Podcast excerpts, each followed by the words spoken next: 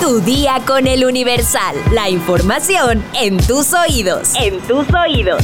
Hola, hoy es jueves 15 de febrero de 2024. ¿Es recomendable comer bolillo después de un susto? Descúbrelo al final de este episodio. Mientras tanto, entérate. Mundo. El presidente de Estados Unidos, Joe Biden, hizo un llamado a sus compatriotas a respaldar su exigencia al Congreso para prohibir las armas de asalto, al aseverar que con el tiroteo ocurrido en un desfile del Super Bowl se ha tocado fondo. El suceso de este miércoles debería movilizarnos, chocarnos y avergonzarnos para que actuemos, dijo Biden en un comunicado. El mandatario insistió a los estadounidenses a hacer oír su voz en el Congreso para así poder al fin actuar y prohibir prohibir las armas de asalto, limitar los cargadores de gran capacidad, reforzar los controles de antecedentes y mantener las armas fuera del alcance de quienes no tienen por qué poseerlas o manejarlas. Y es que este 14 de febrero, después de una concentración que se realizó para celebrar la victoria de los jefes de Kansas City en el Super Bowl, se desató un tiroteo en Kansas después de los festejos. Hasta la noche de este miércoles se reportaba un muerto y 22 heridos.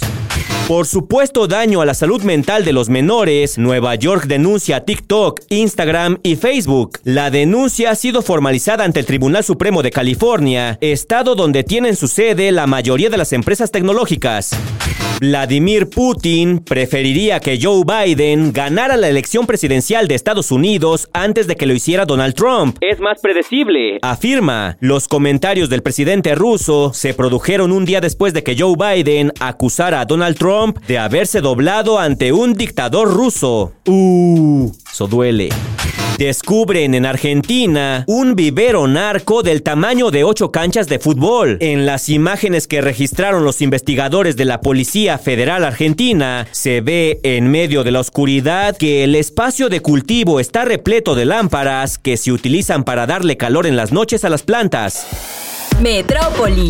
La Coordinación de Ingeniería Sismológica y la Unidad de Instrumentación Sísmica del Instituto de Ingeniería de la Universidad Nacional Autónoma de México encontraron una falla geológica que denominaron Plateros Mixcuac. Ha sido monitoreada desde diciembre de 2023 y sería la causante de los últimos microsismos registrados en esa zona. En el informe de rompecabezas de la sismicidad del poniente de la Ciudad de México, se detalló que una vez reubicados algunos de los sismos y teniendo Teniendo presente que los daños ocurrieron más cerca de los nuevos epicentros, se hizo un recorrido por la zona cercana a los mismos. En este se encontró una grieta de poco más de un kilómetro de longitud que cruza casi ininterrumpidamente la zona de Mixcoac. A esta grieta se le dio seguimiento vía satélite para identificar el desplazamiento a ambos lados de la grieta, con la intención de determinar si había algún patrón que se pudiera asociar a la expresión superficial de una falla. Al norte de esta también se identificaron hundimientos o desplazamientos desplazamientos negativos que se extienden 500 metros y al sur se localizaron pequeños desplazamientos positivos. Asimismo, la UNAM hizo un llamado en este informe para que se siga investigando las dimensiones y potencial de la falla Plateros Miscuac, pues el impacto que puede tener en las construcciones no se ha cuantificado y las estimaciones usadas para definir las acciones de diseño en la zona no consideraron que la falla está activa.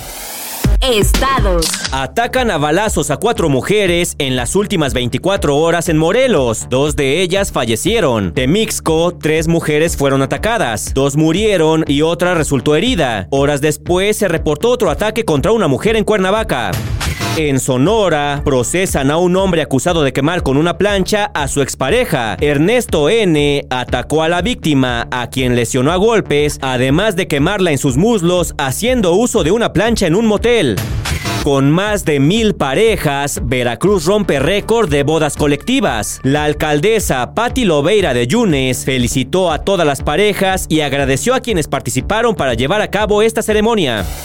Espectáculos. Luego de que Daniel Bisoño fuera hospitalizado la semana pasada por problemas pulmonares, la titular de Ventaneando, Patti Chapoy, confirmó que el conductor sigue hospitalizado. Se dio a conocer que el tratamiento salió bien y está descansando y reponiéndose. Aunque hace algunas semanas los seguidores del programa especularon sobre la posibilidad de que otro presentador ocupara el lugar de Bisoño, Chapoy reiteró que Daniel tiene su lugar asegurado. La salud de Daniel Bisoño ha estado en riesgo desde hace más de un un año, cuando se informó que fue internado de emergencia debido a varices esofágicas que provocaron sangrado. Desde entonces ha tomado en serio su salud y acude a revisiones médicas al sentir alguna molestia. Además, esta experiencia lo llevó a reflexionar sobre la vida junto a su hija Micaela. Pase lo que pase, voy a estar pendiente de mi salud, sea como sea. Mi salud es mi prioridad y mi prioridad es mi hija. Mencionó en una entrevista con Patti Chapoy.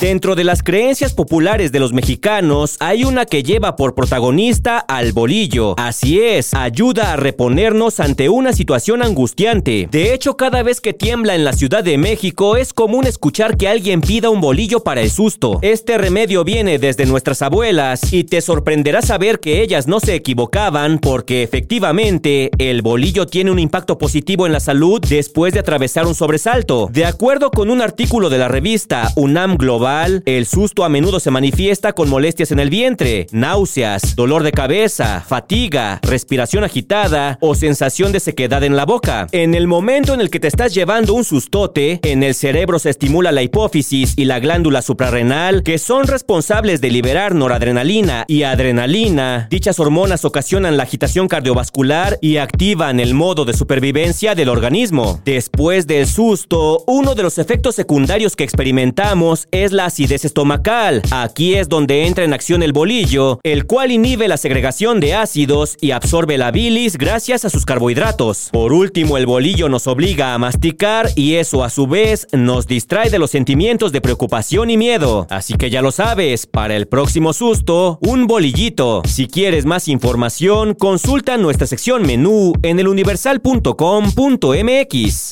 Vamos a leer unos cuantos comentarios, mi sección favorita. Bueno, pues les tengo una buena noticia y una mala. En estos casos siempre se pide que se dé primero la mala, pero yo les voy a dar la buena. La buena es que el episodio de ayer rompió récord en comentarios.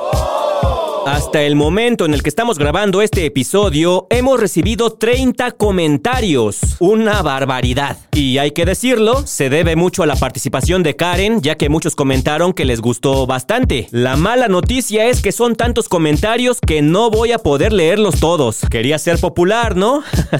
Así que pues los que alcancen. Pablo Emilio Rubio nos comenta, me gustó este remix de locutores. Por otro lado, ¿por qué nadie ha hablado del incremento a la gasolina que tuvo de una semana otra? Axur Lugo Rojas nos comenta, siempre los escucho, pero es la primera vez que escribo. Saludos a todos. Gracias por tu primer comentario y bienvenido. Alejandro Rivas Morales nos comenta, hola Mr. X y Karen, grata sorpresa escucharte en este podcast. Que sean más episodios así. Incluso podríamos escuchar a los tres en algún episodio compartiendo la conducción. Gabo Robles nos dice, la violencia no es culpa de las armas, así como la sobredosis son culpa de las drogas. La educación y formación de cada quien determina si se usan esas herramientas y cómo. Juanma nos comenta, deberían hacer más episodios así. Ahora necesitamos uno con Cintia, Karen y Mr. X. Mer nos comenta, qué agradable escuchar a Karen. Ojalá den un día las noticias los tres. Danonin nos dice, iniciar el día con este podcast siempre es bueno, pero hoy fue excelente. Saludos a ambos y qué gusto escucharte de vuelta, Karen. Peque nos dice, feliz día del amor y la amistad para los que estén cerca, para los que ya no están con nosotros y para los que estamos lejos. Saludos desde Carolina del Norte, Estados Unidos. José Antonio nos dice, me gustó el podcast combinado y sobre Pemex, el capricho nacionalista de este gobierno es algo que todos lamentaremos, pero ya será tarde. Iván Chávez nos dice, excelente episodio en el cual interactúan. Por favor, manden saludos a mi amiga Ingrid Samaniego que no tiene novio y está triste. Pues ahí está el dato. Si alguien quiere también encontrar pareja, pónganse en contacto. Y la verdad es que son muchos comentarios. Cuenca GGC, Castaneda Patti, Jesús Nicolás Luna, Sara Magali Rojas, PLM, Estrellita Tai, Juanes, Isa de la Cruz, Amy, Temachtiani Alvarado, Norma Trejo, Jorge Cadenas, Bart Bouvier y la gran mayoría coincide en que estuvo bueno el episodio porque estuvo Karen.